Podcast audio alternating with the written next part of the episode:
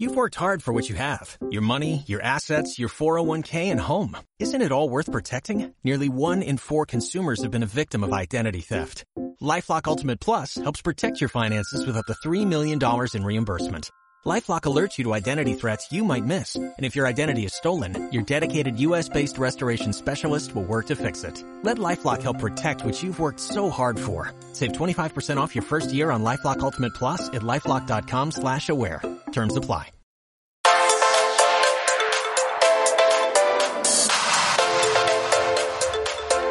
Hello, hello. Welcome to Kangaroo Podcast. Y esta vez lo dijimos disque juntas. Bienvenidas a todas. yeah. Woo. Esperamos Bueno, que queremos darles la bienvenida. Esperemos que estén súper bien, que las esté recibiendo una súper buena semana de cuarentena.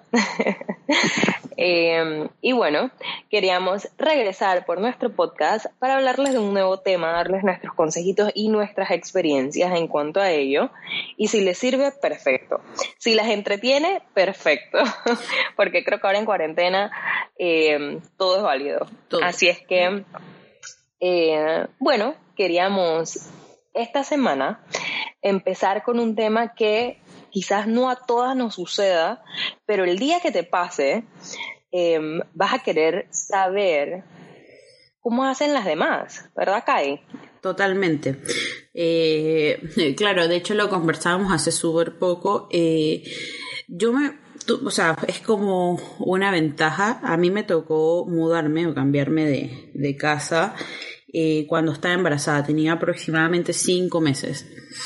Y a pesar de todo, no es tan caótico. Igual tiene su factor eh, desorden, pero tiene que ser más desafiante cuando tienes un niño pequeño, ¿o no, Michelle?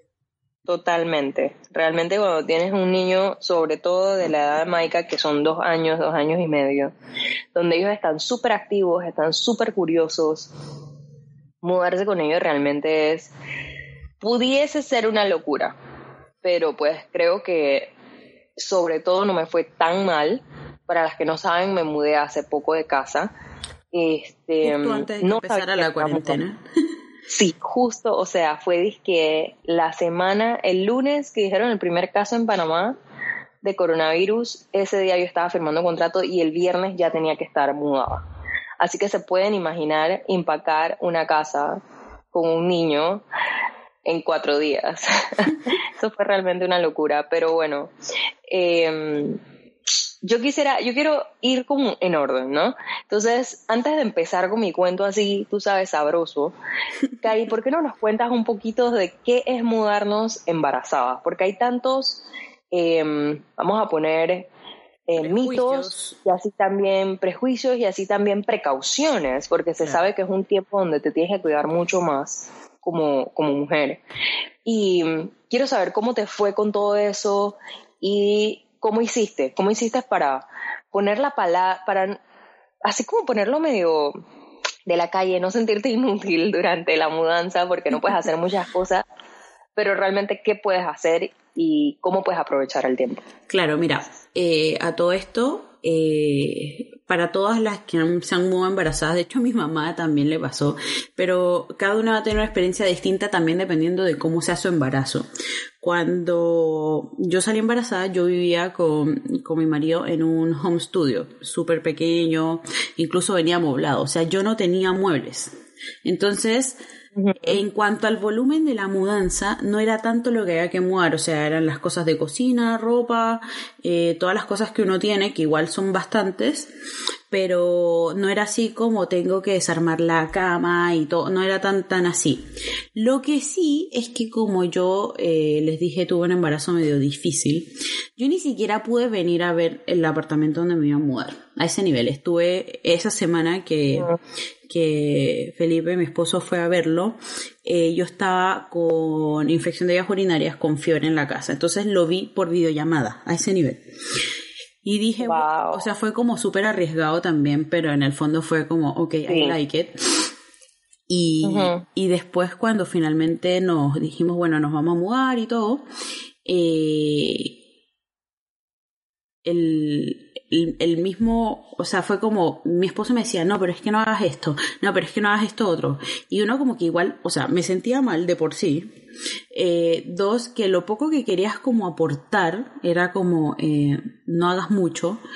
Pero, pero incluso lo que yo hacía eh, era que, no sé, ponte, yo, yo yo como que hice el esquema de la mudanza. Le dije, ya, mira, hoy eh, guardamos esto, mañana guardamos esto otro.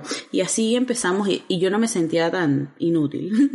y, y, todo lo que era ropa. En cuanto a cargar cosas, eh, yo de por sí siempre he sido medio torpe para caerme, Michelle lo sabe. Entonces, sí. Para mí ese era como el mayor riesgo, más que cargar algo pesado. Si tú has hecho actividad física antes, el cargar algo no es tan, no involucra tanto peligro. O sea, en el fondo, si tú haces bien las fuerzas, te impulsas bien con las piernas, eh, claro. no haces la fuerza, no, no, te curvas mal, no deberías tener problemas. Y también depende de lo grande que esté tu barriga en ese minuto. Cinco meses yo no tenía casi nada. Claro. Eh, pero sí, obviamente, para bajar cosas, yo ni siquiera me arriesgaba. Será como, te lo dejo aquí, o sea, that's it. Y eh, yo me mudé un sábado y me acuerdo que mi esposo me básicamente me mandó a trabajar el sábado para yo no tener que ver la parte de la mm. mudanza. Entonces. Y no tener que, que tentarte a ayudar. Exacto. Entonces, yo ese día en la tarde fuimos como a buscar lo poco que quedaba, que era la nada misma. Eran como dos cajas, unas carteras y eso. Y ahí, eh, bueno, en ese entonces no tenía carro. También eso fue como wow. Eh, eh, unos amigos nos vinieron a buscar y todo lo demás y nos acomodamos en el carro y lo primero que me preguntaban cómo va la barriga y yo así como bien, o sea, no es como wow y llegamos y obviamente ya estaba todo acá. Entonces cuando cuando yo llego y efectivamente veo el tremendo espacio versus lo que estaba acostumbrada a vivir eh, me entusiasmé fue eh, desempacando y ordenando todo. Entonces eso como que igual ya... Claro, que va más como con calma. Claro, uno va más con calma, eh, no tienes como tantos riesgos de nada, o sea, no es como que yo me iba a colgar en las paredes a pegar a algo, no, o sea, entonces fue todo así como más light, pero sí traté de no sobreexigirme. Por ejemplo, si vi que o sea, nosotros nos mudamos un sábado, entre jueves y viernes, mi esposo se quedó hasta tarde guardando cosas y llegaba un punto donde ya yo de verdad no daba más y él me decía, o sea, acuéstate y duerme un rato. Si quieres pararte en un rato más, ayudarme en lo que sea, dale, pero no te, no te quedes despierta porque hay que terminar, o sea, no. Entonces como que funcionaba mejor con esas pequeñas siestas y me levantaba y seguía eh, tomando bastante líquido porque uno cuando está eh, o sea, igual tienes un nivel de estrés, eh, a veces hasta se te pasa a comer y estando embarazada eso no es un lujo que te puedes dar. Exacto, porque empiezas a sentirte súper mal. Claro, te saltas una comida o te saltas un snack o lo que sea y ya se te empieza a mover el piso y todo. O sea, de verdad. Exacto, ni siquiera hablemos de las comidas fuertes, hablemos de los snacks. Sí, exacto. O sea, donde yo no agarrara un snack, eso era la muerte para mí. Por eso, entonces, eh, claro, uno puede pasar entretenido arreglando cosas mucho rato, pero, o sea, sí hacer las pausas, tomarte tu juguito, eh, unas galletitas o lo que sea, y respetar las comidas, porque si no, eh, probablemente hasta te desmayes, o sea, a ese nivel y, y, claro, y, y ver eh, opciones de, de, de cómo hacer efectivamente metodologías de que no te sientas eh, inútil, no quiero usar la palabra inútil, pero que no sientas que no estás haciendo nada. Pero, Exacto. Pero claro, o sea, eh, no sé, en, en, donde yo vivía antes, los, las estanterías estaban súper altas. Y yo ni pensar en subirme para bajar cosas, o sea, olvídate. Entonces yo le decía, oye, bájame todo esto, y yo empezaba a guardarlo en las cajas, los platos y esas cosas. Pero en ese sentido sí no me arriesgué en nada de subirme en ningún lado, a pesar de que yo a esa, a los cinco meses todavía me creía lo mejor, yo podía caminar en el techo, si era posible, pero, o sea, no, de verdad. Pero claro, o sea, es parte de, a muchas, muchas mamás se mudan estando embarazadas, es como un poquito más común que mudarse con niños. Eh, De hecho, mi mamá me decía, sí, cuando yo me mudé, mi mamá tenía como seis meses. Eh, eh, no había tantas facilidades como ahora, no había tanta gente que te ayudara, pero, pero sí, y no tenía tantas cosas. Yo le decía, yo tampoco tengo nada, o sea, tengo, tenía súper pocas cosas. Si me mudara ahora, sería totalmente distinto. Y ahí es donde yo no sé cómo Michelle hizo, teniendo un niño, teniendo todas las cosas de la casa, y aparte mudarte en menos de una semana. O sea, para mí eso es súper top. Heroico, mentira. Oye, sí, mira, realmente fue, este, pues sí es súper diferente realmente porque uno ya, obviamente puedes hacer todo, puedes hacer fuerzas, puedes hacer todo, pero si tienes a un individuo al cual tienes que corretear literalmente, sobre todo en esta edad. Claro, si fuera un bebé más chiquito, eh, pues igual de caótico, pero el, lo caótico fuese diferente, ¿no? En este caso, como les decía, mi bebé que tiene dos, eh, dos años y par de meses, eh, pues él ya corre, es súper curioso y quiere estar en el medio de todo. Yo le contaba a Kai que entre cosas que, que uno puede usar de técnicas, ¿no? De, de, poder entretenerlo y todo lo demás, sin robarte mucho tiempo por el hecho de que, de que pues necesitas empacar. Una de las cosas es que lo primero que hice fue buscar ayuda. Pero pues mi mamá se vino a mi casa y me ayudó a empacar, ta, ta, ta. Pero igual aún así, empacar una casa entera de tres personas, eh, aunque no era inmensa, eh, pues eh, habíamos acumulado ya bastantes cosas, tenemos seis años de casados, entonces pues te puedes imaginar, ¿no? Aparte, y te aseguro que encontraste cosas que ni te acordabas que tenías. Exacto, exacto. O sea, tenemos todos nuestros electrodomésticos, tenemos toda la línea blanca, o sea, sí, a diferencia de Kai, sí teníamos todo, ¿no? Eh, bueno, no tengo, realmente no tengo muchos sillones, tengo dos butacas, porque mi, mi, mi sala en la casa anterior era una sala de juegos, tenía una mesa de billar y bla, bla, bla, así que bueno, se pueden imaginar. Pero, Pero puedes contar la em, mesa de billar como mueble, o sea, no creo que haya sido tan como fácil mueble, exacto. mudarla. Exacto, sí, no, no, no, definitivamente, o sea, sí. Eh, pero pues como les decía, que pues uno de los, de los aliados que uno realmente cree que puede tener es poner la televisión. Y pues aunque algunos lo ven como enemigos, otros pueden verlo como aliados, eh, realmente puede ser un aliado más no te lo voy a recomendar para todo el día. ¿Por qué? Porque los toddlers están en esa etapa en la que ellos están súper curiosos y ellos quieren estar atrás tuyo. Así que hay que aprovechar eso. Y si uno lo aprovecha en buena manera, digamos, yo creo que no puede ser, no va a ser tan caótico. Por ejemplo, en mi caso, eh, habían momentos donde definitivamente si iba a estar con cosas de vidrio o iba a estar un poco más como sentada o viendo cosas chiquitas, no quería que me moviera las cosas. Entonces yo lo ponía a ver un poco de televisión. Pero eran lapsos bastante cortos. Em, y después él mismo se aburría y veía que yo estaba moviéndome, haciendo, ir para acá y para allá. Realmente ellos están en la etapa en la que te van a seguir. Así es que una de las cosas que, que yo utilicé como técnica es involucrarlo. ¿sí? Por ejemplo, si estaba empacando el cuarto, eh, le hacía que me pasara, pasara todos los juguetes. ¿sí? Eh, si estábamos en la cocina, entonces, que son cosas un poco más delicadas, igual buscaba eh, la horquilla, eh, el vaso plástico, eh, que me ayudara a poner el tape a las cajas, em, que me ayudara a mover las cosas supuestamente, porque ellos nada más que ponen una mano y dicen que te están ayudando. Entonces, le daba snacks todo el día. ¿quieres sentarte a comer unas galletas? Y él, sí. Entonces tú lo sientas, ahí son 15 minutitos que lo dejas ahí sentado y vuelves y retomas, tú mismo tomas energías y así mismo ellos también. Y una de las cosas es parar a que ellos tengan su siesta del día. Mi bebé ya no está tomando siesta todos los días, ya está un poco más grande, a pesar de que muchas veces lo necesita porque llega a la noche y está ya amargado y ya se sabe que está sobrepasado. Este, igual hay veces en las que él no quiere y está bien. Pero esos días de mudanza, esos, esas siestas eran esenciales. Porque uno, porque durante todo el día está en movimiento, no, no está sentado pintando, está en movimiento, ¿sí?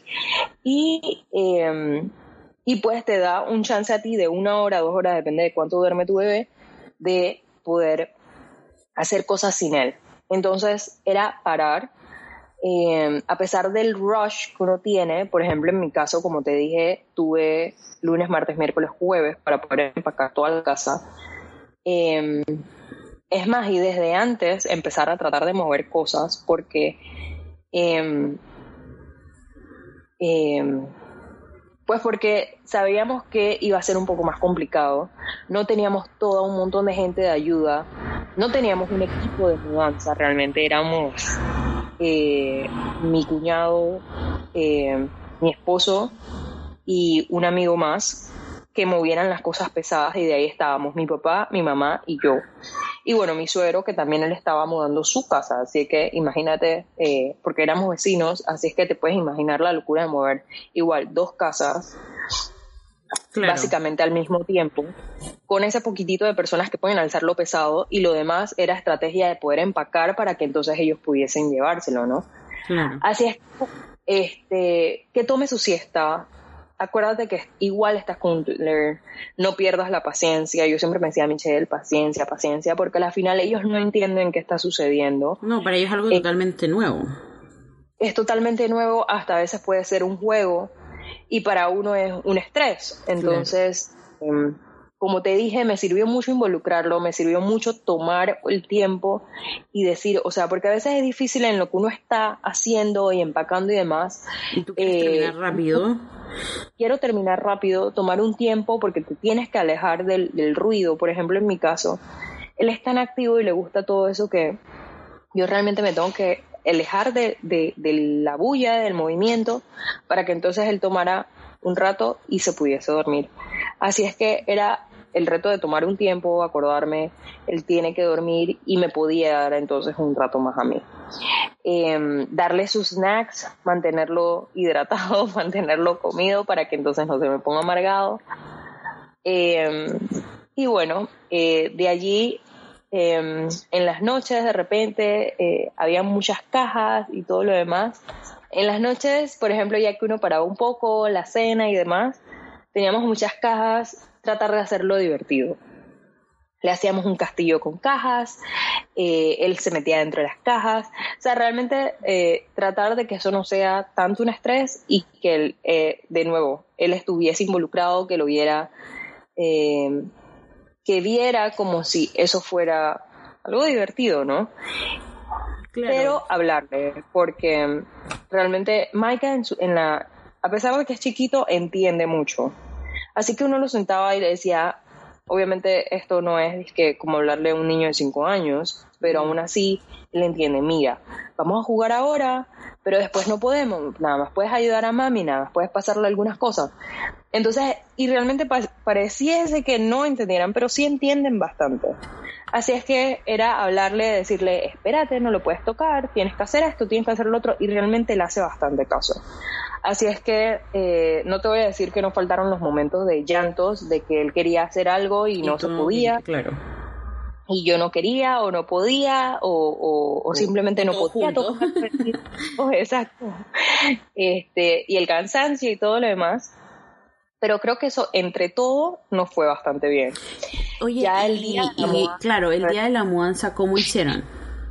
Bueno, el día de la mudanza sí te voy a decir que tuvimos, como te dije, un poquito más ayuda. Yo sí le dije a mi mamá, este, concéntrate tú en Maika.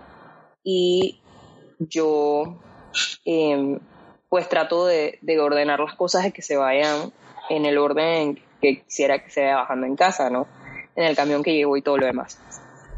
Así es que ese día fue bastante relax. Eh, eh, le puse su parque, él tiene un trampolín chiquitito que el papá le compró, así es que eh, era, juega un rato aquí, juega un rato allá, entre todo el movimiento, eh, o cuida al perrito que no se salga, y entonces todo eso lo entretuvo, pero realmente yo se concentró un poquito más en él, y ya una vez llegamos a la casa nueva, tú sabes que eso era, wow, qué es esto, qué es lo otro, así es que nos ayudó bastante, se cansó un montón, así que tomó una siesta súper larga.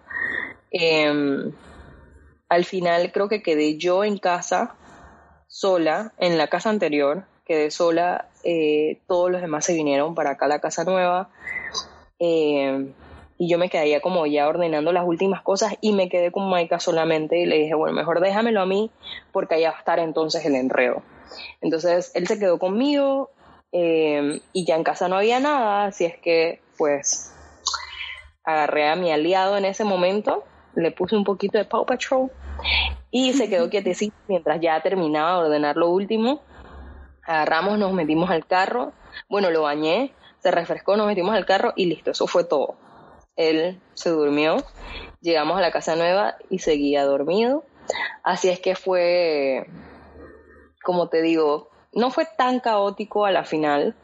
Eh, es mantenerlos entretenidos, mantener eh, la calma de saber que igual estás con un niño y, y de saber que, hey, si, si no terminas, no terminas, pues, o sea, no va a pasar nada. Em, y, bueno, creo que eso realmente. No, no sé si se me escapa algo más, pero, pero creo que eso es lo que más puedo captar de, del tema de mudanza con ellos.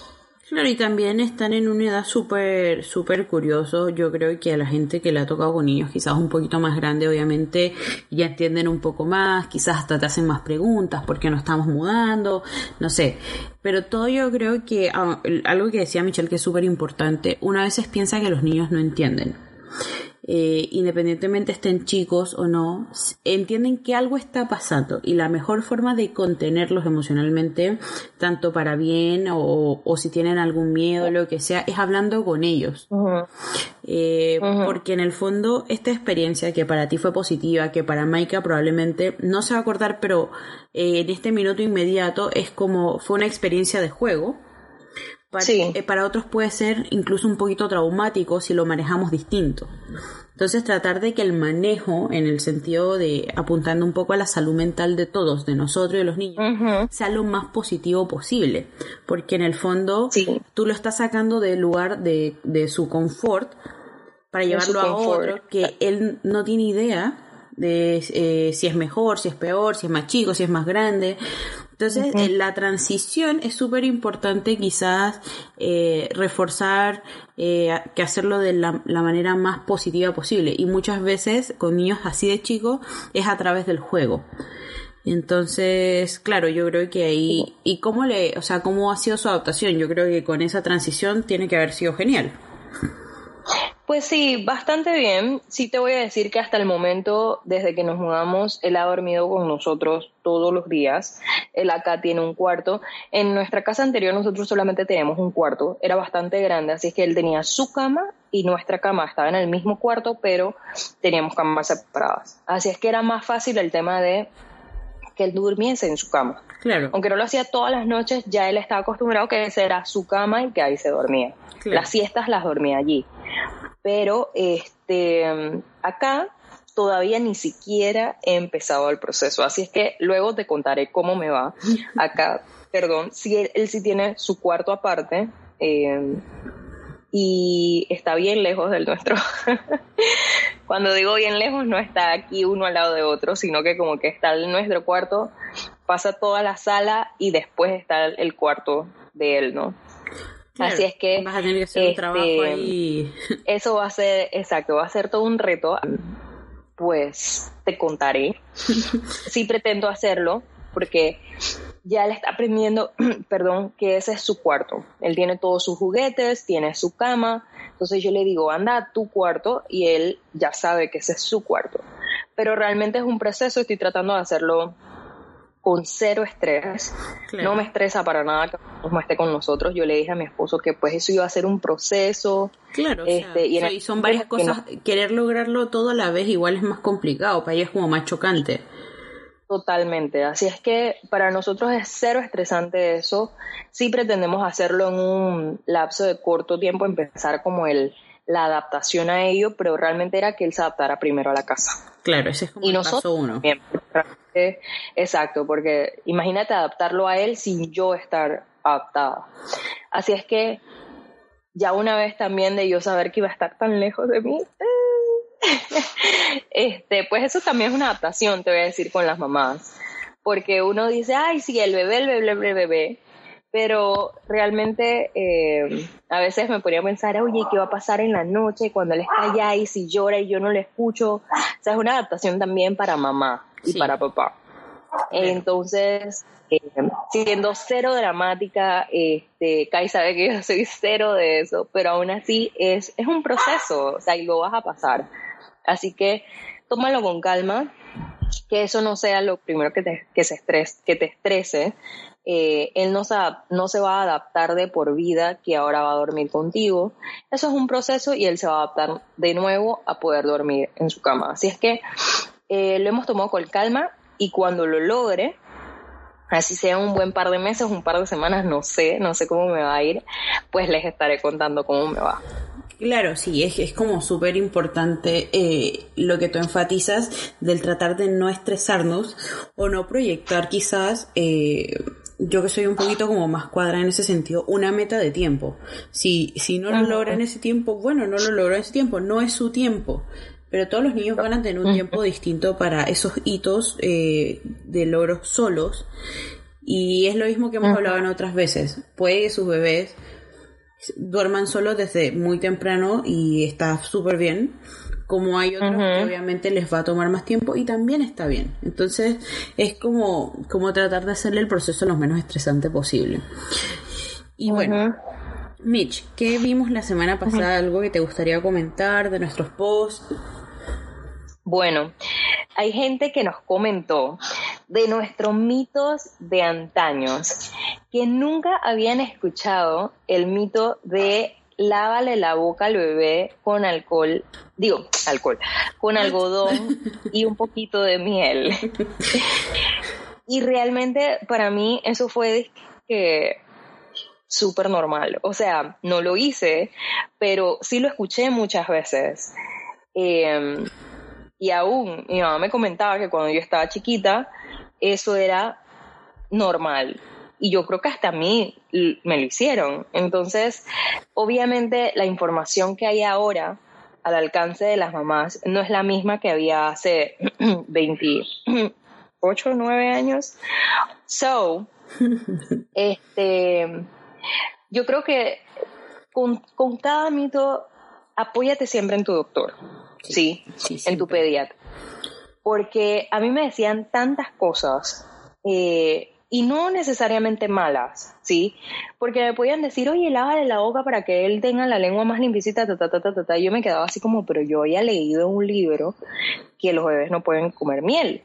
Claro. Y yo así como, y yo así, o sea, sin tomarlo cero de que, ay, qué loca esta señora, este, es, Preguntar, o sea. voy a preguntarle Claro. al doctor, yo realmente no sé, soy nueva, si había leído algo de que no se podía, pero, hey, la gente lo ha hecho, nadie se ha muerto. yo decía, ¿sabes? ¿Será que, será que sí se puede? Y a la final yo fui a una de las consultas los primeros meses y, le y él siempre me preguntaba, eh, y bueno, y me sigue preguntando cuando voy, eh, ¿tienes alguna pregunta? Así es que yo le preguntaba mis, mis, mis mitos y que él me aclarara, obviamente, científicamente, si se podía o no se podía. Y pues él me dijo, no, los bebés no pueden comer miel y realmente eso es una, es una costumbre que se tiene de, de antes, pero pues se está tratando de que, de que la gente sepa de que no se puede.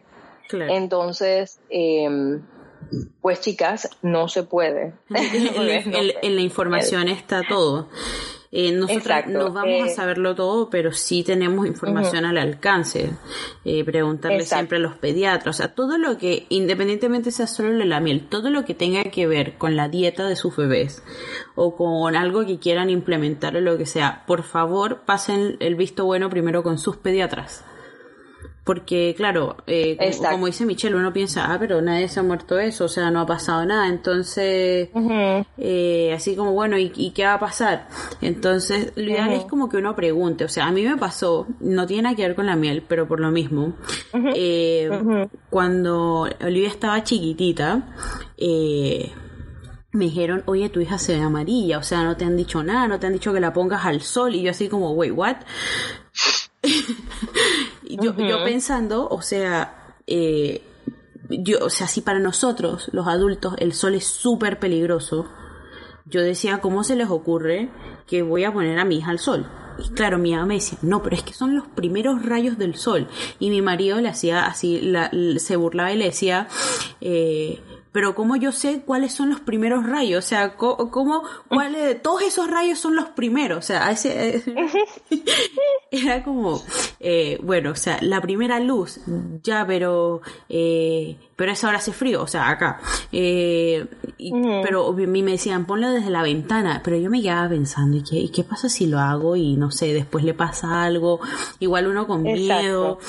Y claro, yo voy ante la pediatra, toda contenta, y ni siquiera alcancé a preguntárselo. Me dijo, oye, eh, mira, eh, no, no tiene nada malo, está un poquito amarilla, pero esto es relativamente normal, en, es bastante común en los niños así chiquitos, así que te vamos a mandar vitamina D. Me dijo, porque antes las mamás lo ponían mucho al sol, pero eso no se recomienda. Y yo así como, ahí está.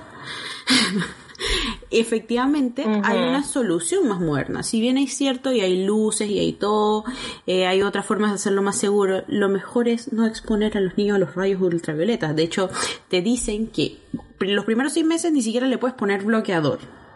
Entonces, ¿cómo sacas a esos niños al sol? Entonces, no sacarlos al sol. O tratar de taparlos lo más que se pueda.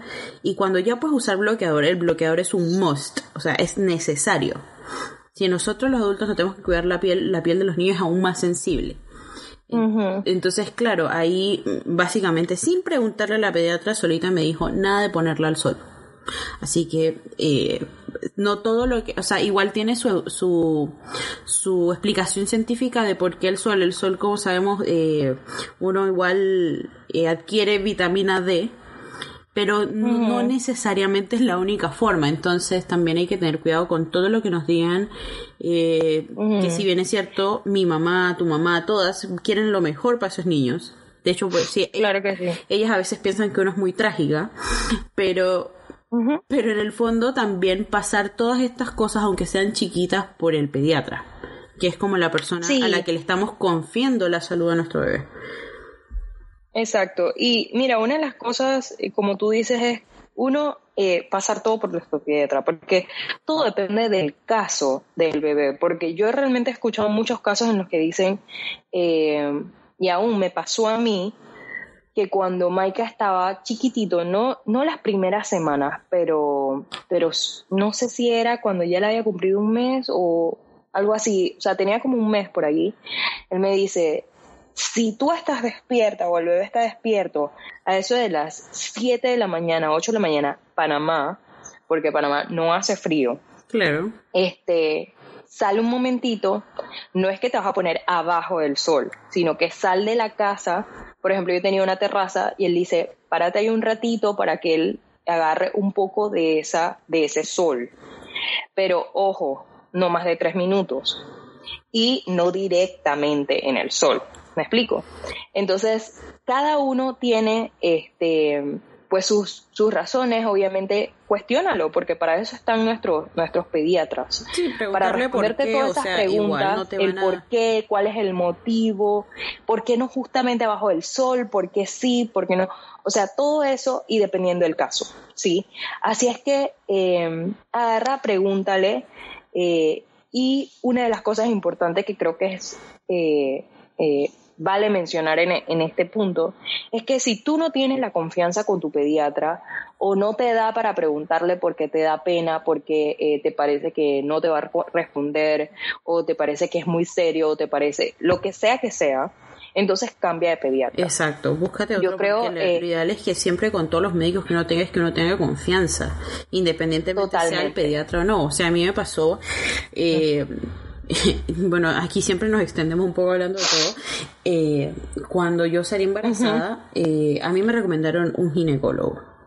Y fue como, eh, bueno, ok, voy a ir. Y el tipo, yo sé que sabe y que es súper capo en lo que hace, pero a mí no me, no hubo, no, no hubo match. O sea, como que no, no hubo feeling y ni siquiera me inspiraba a preguntarle. Entonces yo decía, este no es el médico para mí. Y, y por, ni siquiera por referencia, sino buscando que, como yo te dije, o sea, varias veces eh, me costó con el tema de las infecciones vías urinarias, conseguí un ginecólogo que tiene especialización en urología también. Entonces para mí era como Mm, perfecto. Y cuando lo fui a conocer, y de hecho para mí, todas las que me preguntan en Chile, eh, recomendación de ginecólogo, o sea, ese, ese es un must. O sea, de verdad, eh, te contestaba todas las preguntas, incluso te decía, ¿estás segura que no tienes preguntas? No puede ser que tengas, eh, vayas en medio embarazo y no tengas ni una sola pregunta. O sea, de verdad te, te llevaba a cuestionarte a ti misma y en el fondo, eh, cuando uno siente esa confianza, uno no lleva problemas en hacerte preguntas, en cuestionarlo por qué. Y, y de hecho, yo creo que pasa ahora con los médicos, una generación un poco más nueva, eh, que también son más abiertos al público. No te van a recetar por, por internet, pero sí te van a dar facilidades de, oye, pregúntame esto si te, te está pasando algo o tienes una duda. O sea, eh, yo creo que por ahí también va. Si tú no te sientes cómodo, por favor cambia de médico, búscate otra opinión o lo Exacto. que sea. Yo desde el, como yo creo que las había contado antes, yo pues tenía mi ginecólogo, que era obviamente con quien tú pasas la mayor tiempo del embarazo, de, o sea, tu médico. Este, y él me decía, ok, ¿cuál va a ser, cuando ya se estaba acercando el tiempo, cuál va a ser el equipo? O sea, tú tienes un pediatra que quieres usar, que quieres que esté ahí para el parto y demás, o quieres que utilice el equipo que yo normalmente utilizo. Le digo, realmente no conozco a ningún doctor. Este, Así es que, bueno, recomiéndeme quién, quién utiliza usted, quiénes son, quién es el anestesiólogo, quién es el pediatra, quién es el asistente, me puede dar los nombres de ellos para saber quiénes son. Claro. Y a la final, este, yo había leído, como, como les había dicho en el otro post, el libro del primer año del bebé. Y una de las cosas que te dice ahí es, conoce a tu pediatra. Es más, si puedes, conócelo antes. Claro. Porque es un momento tan íntimo que Y le estás confiando si el algo man te cae tan, mal, tan preciado. si el man te cae mal, ustedes no tienen química, o sea, realmente eh, va a ser incómodo. Digo, es muy poquito el tiempo realmente en que uno, uno interactúa, pero para mí me pare- a mí me parecía muy mal, muy válido, porque yo decía, Dios mío, voy a hacer un momento tan íntimo. Eh, y sobre todo el hecho de que tú sabes, uno está tan expuesta y todo lo demás, Te tienes que, que me sentir lo causaba más tantos cómodo nervios. posible. Exacto. Y yo decía, yo me tengo que sentir súper cómoda. Así es que yo lo llamé al, al consultorio y le dije, ¿será que podemos, yo puedo tener una cita con usted para conocerlo? Porque yo traba, yo estoy con este pediatra, ta, ta, ta, ta, ta, ta. Digo, con este ginecólogo, ta, ta. Ah, perfecto. Oye, y desde el primer minuto realmente hicimos clic. Eh, fue muy bueno, él muy paciente. Yo le digo, sorry, no sé si esto lo hacen mucho, pero yo quería venir a conocerlo primero. Yo sé que usted va a ser el doctor a quien eh, mi ginecólogo va a llamar para el día del parto. Y yo realmente quería conocerlo, quién es usted eh, y demás. Y él dice, no, no te preocupes, ta, ta, ta. Y yo le empecé realmente a preguntar algunas cosas, ¿no? Y hasta me dijo, mira, vas a necesitar esto consíguete esto, cuando tú tienes un recién nacido, eh, no necesariamente lo vas a usar, pero lo mejor es que lo tengas a mano, consíguete alcohol de ta, ta, ta, consíguete ta. Entonces realmente fue, fue bien bueno poder conocerlo, ¿no?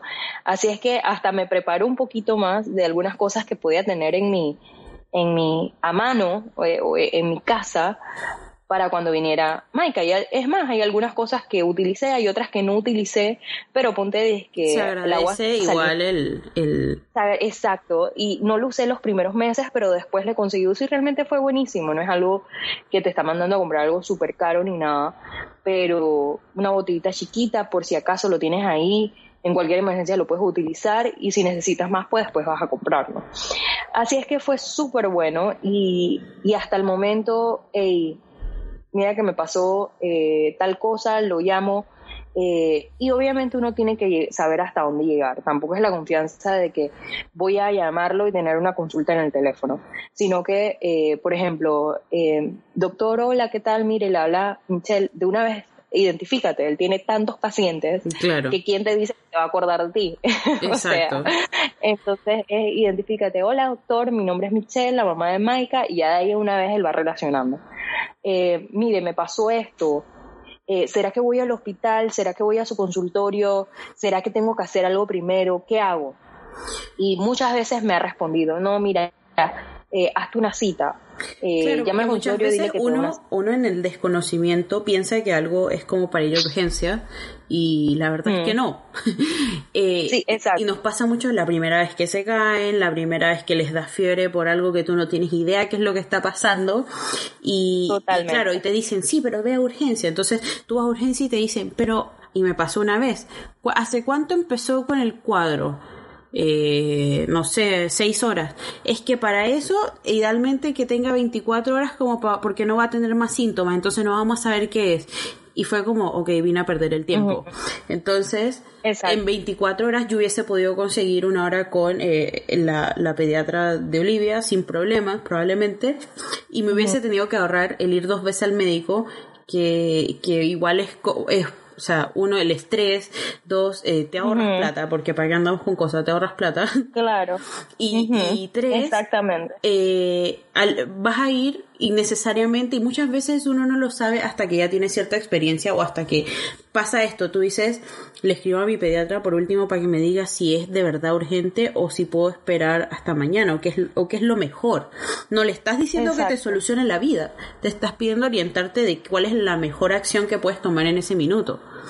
Entonces ya cuando, ya cuando tú has pasado por varias cosas, entonces tú dices, ah, ya, mira, tiene fiebre, pero veamos qué otro síntoma tiene.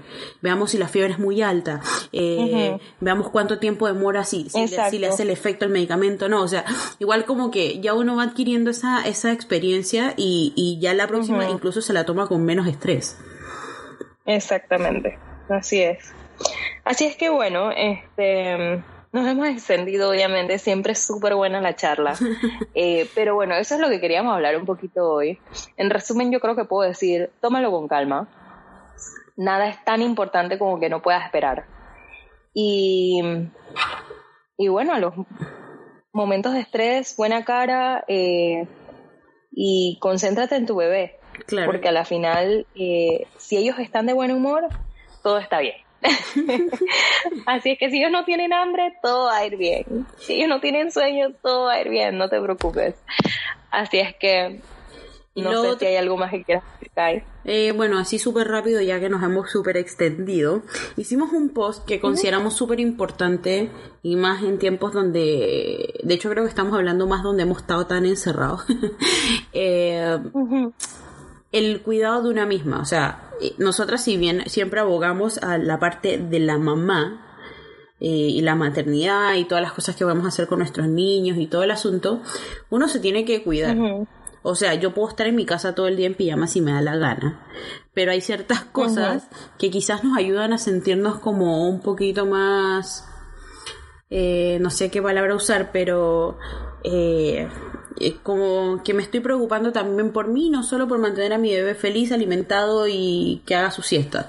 Entonces, y cómo compatibilizarlo con ser mamás, porque hay mamás que dicen, no, es que yo no me hago nada en el pelo porque no tengo tiempo, porque mi hijo no me deja, porque whatever. O yo no me hago nada en las manos porque igual hago cosas en la casa. Te duren dos horas. Igual te dedicaste tiempo a ti y, Exacto. Y, claro, te, te, hace sentir un poco distinta. Eh, usé el ejemplo de las uñas porque a mí las uñas en general no me duran. Pero no importa, o sea, es un tiempo que me dediqué, que igual me vi las manos, que, que estuve contenta, que me relajé.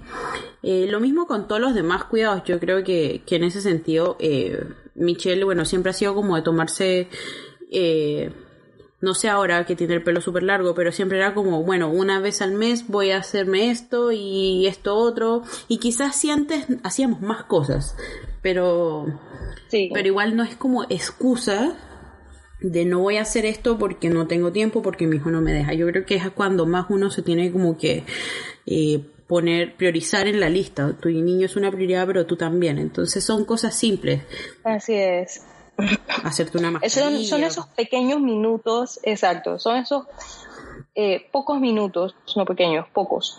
Eh, esos son que uno se toma el tiempo de hacer algo y realmente eh, como uno como que carga energías. Para todo el mundo es diferente.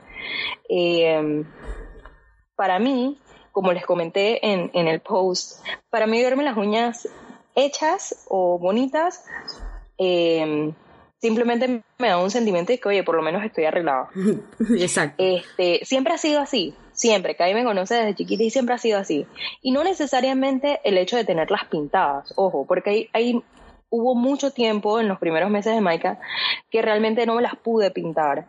Eh, por lo menos yo misma, porque realmente eh, toma tiempo de secar y toda la cosa, entonces se me dañaban, pero por lo menos me las limaba, me ponía algo de brillo, o sea, tenerlas arregladas. exacto. Eh, y ya después, cuando pude salir de casa, entonces me iba a un salón una vez cada tanto y me hacía entonces lo que era el shellac el gel, que eh, tú salías del salón y ya estaban secas, o sea, no había que esperar. Aparte de que te duran un montón, pero también... Aparte de, exacto, de que te duran un montón. Y lo único que tienes que, hacer igual es como respetar varios ciclos de, o sea, hacerlo, hacerlo, hacerlo, después no hacerlo un tiempo, después hacerlo porque igual se satura, pero... Sí, sí, sí, sí, exacto. Pero bueno, como les decía, realmente para mí era satisfactorio verme las uñas arregladas y decir, ok, por lo menos estoy arreglado. Em, bueno, mi cabello no necesita mucho blower y demás, así es que eh, en ese sentido estaba bien, pero, pero para mí siempre ha sido como las uñas, este, y, y cuando yo las tenía feas me sentía un poco como estresada, como que, oye, me estoy viendo fea, y no necesariamente para alguien más, ¿sí? Es para eh, uno. Y aún para eso, es para uno mismo, porque, o sea, mi esposo, por ejemplo, eh, yo le decía, ay, no, mis uñas están horribles, no sé qué, y él decía como que, o sea, como que hay cosas que él, que quizás no nota, porque son cosas tan pequeñas, quizás que quizás él no las va a notar pero para uno mismo es arreglarse para uno, es sentirse bien uno mismo. Y para otras personas puede ser nada físico, sino que de repente, ay, hoy no leí eh, un capítulo del libro. A mí me pasa cosas así, o sea, yo, yo de verdad me pierdo leyendo y me desestreso, eh, dentro de todo como que eh, incluso eh, después de eso, hay cosas que uno antes de, de, dedicarse ese tiempo te estresan. Estás así como, ay, es que no se me ocurre cómo hacer esto y todo lo demás. Y haces otra cosa y de la nada después tu mente como que baja revoluciones y tú después, ah, oye, se te ocurrió súper fácil. Pero, pero son, son esos pequeños momentos que de verdad importan. Por ejemplo, a mí, eh, mi cabello es súper seco. A mí nunca me ha gustado mucho peinarme ni hacerme mucha cosa. Pero mi cabello tiende a ser súper seco. Entonces, una de las soluciones que he encontrado es eh, ponerme aceite de coco y aceite de romero también, que me ha ayudado a veces cuando he tenido pérdida de cabello. Las que son mamás lo saben. Eh, mm, sí y muchas veces me lo dejo varias horas, eh, juego con, con la Livia, cocino, lavo y todo, y después me doy un baño y, o sea, se me enreda menos, está mucho más hidratado, y son cosas que la verdad es que no te toman ni tiempo, simplemente tienes que, que hacer otras cosas para desestresarte y, y la verdad es que, que, que tienen ese resultado. Y yo creo que ahí es donde también uno tiene como que apelar al cuidado de uno, que como dice Michelle, no es necesariamente verte arreglado, es que son pequeñas cosas que te hacen sentir mejor. Así es. Así es que bueno, para no alargar mucho más la cosa, eh, este, espero que las entretenga un poco este podcast en esta cuarentena, que se estén quedando en casa si es posible, si están saliendo de casa porque tienen que trabajar o demás, pues que estén teniendo todos los cuidados que eh, tengan que tomar, eh, llegar a casa y, y, pues como todo el mundo sabe, lavarse las manos, cambiarse la ropa y bueno. Cuídense mucho, protéjanse, protejan a su familia, protejan a sus eh, elders, sus abuelitos, a sus padres, que de repente ellos son los que quizás más, eh, se vean afectados. Eh, sí, también, exacto. Así es que besitos y nos vemos a la próxima. Bye bye. Chao.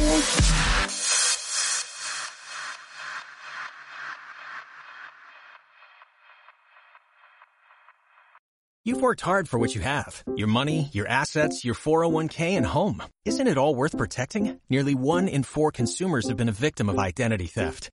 Lifelock Ultimate Plus helps protect your finances with up to $3 million in reimbursement. LifeLock alerts you to identity threats you might miss. And if your identity is stolen, your dedicated US-based restoration specialist will work to fix it. Let LifeLock help protect what you've worked so hard for. Save 25% off your first year on LifeLock Ultimate Plus at LifeLock.com slash aware. Terms apply.